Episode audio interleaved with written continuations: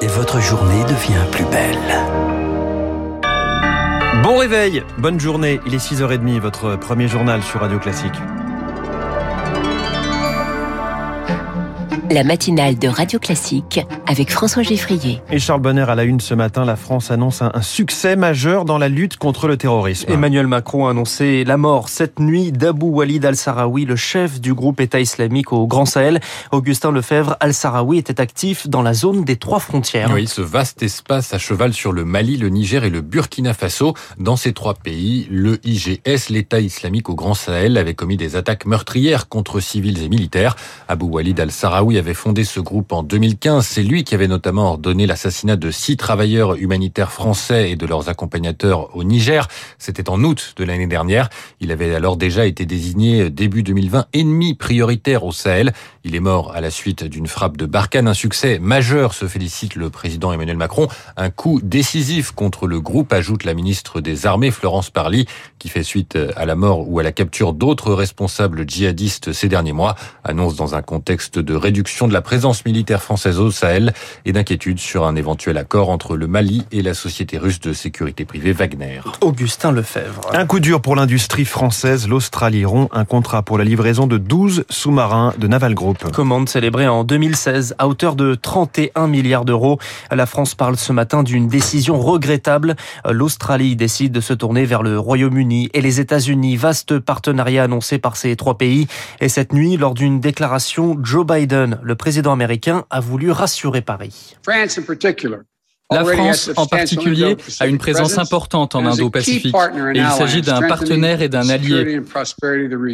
Les États-Unis vont continuer de travailler étroitement avec la France et d'autres acteurs clés. La déclaration de Joe Biden cette nuit, tous les détails hein, de ce contrat dans le journal de l'économie. Ah, ce sera avec vous, François, dans cinq minutes. Angela Merkel, une dernière fois à Paris, la chancelière allemande reçue ce soir à l'Élysée, à dix jours des élections législatives outre-Rhin. Angela Merkel et Emmanuel Macron s'exprimeront à 19h avant un entretien suivi d'un dîner de travail. Au menu, en tout premier lieu, l'Afghanistan annonce le porte parole de la chancelière. Dans l'actualité également, la mort de neuf personnes noyées. Deux dans les Bouches du Rhône, cinq dans l'Hérault et deux autres dans l'Aude. Des noyades en mer provoquées par le phénomène de houle particulièrement forte hier. Les pompiers soulignent les risques des courants sous-marins lorsque la mer est agitée.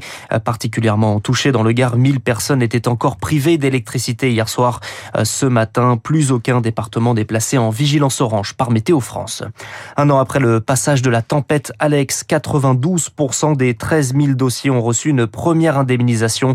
C'est une annonce de la Fédération française de l'assurance. Les sinistres dans les Alpes-Maritimes euh, sont estimés à 217 millions d'euros. C'est un cap symbolique. Le taux d'incidence passe en dessous de 100 nouveaux cas pour 100 000 habitants. C'est une première depuis le, la mi-juillet. Dans les hôpitaux, moins de 2000 patients sont désormais hospitalisés en soins critiques. À signe de l'amélioration, Emmanuel Macron évoque un allègement prochain des contraintes dans certains départements. Dans les Outre-mer, en revanche, la situation s'améliore mais reste très préoccupante selon les mots du porte-parole du gouvernement Gabriel Attal. En Guadeloupe, le confinement est prolongé mais allégé avec notamment le recul du couvre-feu de 19h à 20h. Et concernant l'épidémie, une question ce matin. Est-on mieux immunisé après une infection plutôt qu'une vaccination? Deux doses sont 13 fois moins efficaces que le cocktail guérison puis suivi d'une dose. C'est le résultat d'une étude israélienne. Mais de là à privilégier les contaminations plutôt que les vaccinations, c'est hors de question pour les scientifiques, car on peut toujours développer des formes graves, Rémi Pfister.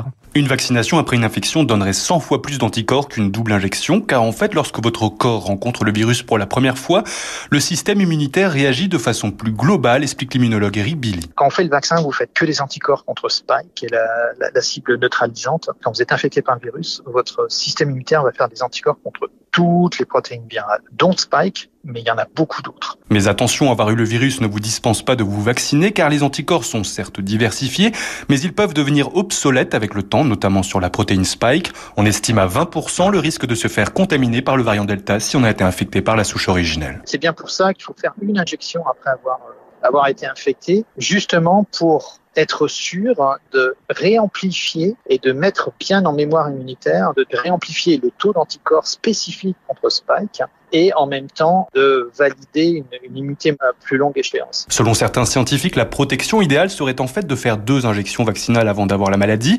Le corps sera donc protégé des formes graves, puis de croiser un moment ou un autre le virus. Vous aurez ainsi l'immunité la plus diversifiée possible. Rémi Pfister. Les hôpitaux de Paris piratés, les données d'un million quatre cent mille personnes dérobées, annoncé hier de l'APHP. Il s'agit de patients ayant effectué des tests Covid en mai 2020.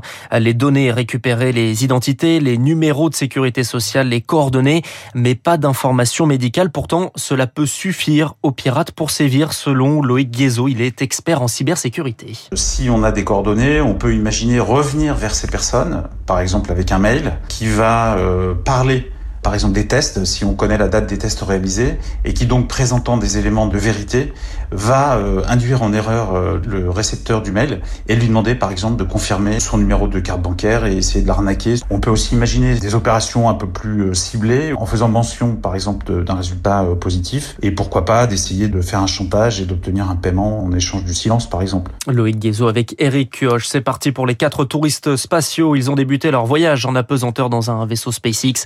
Trois jours en orbite autour de la Terre avec aucun astronaute professionnel à bord. Pour le Paris Saint-Germain, c'est un retour sur Terre plutôt brutal. Avec le trio d'attaque Neymar, Messi, Mbappé, le PSG but sur les Belges de Bruges. Score final 1-1. Le but a été marqué par Ander Herrera. Merci beaucoup. C'était le journal de 6h30 signé Charles Bonner. Dans quelques instants, la presse économique.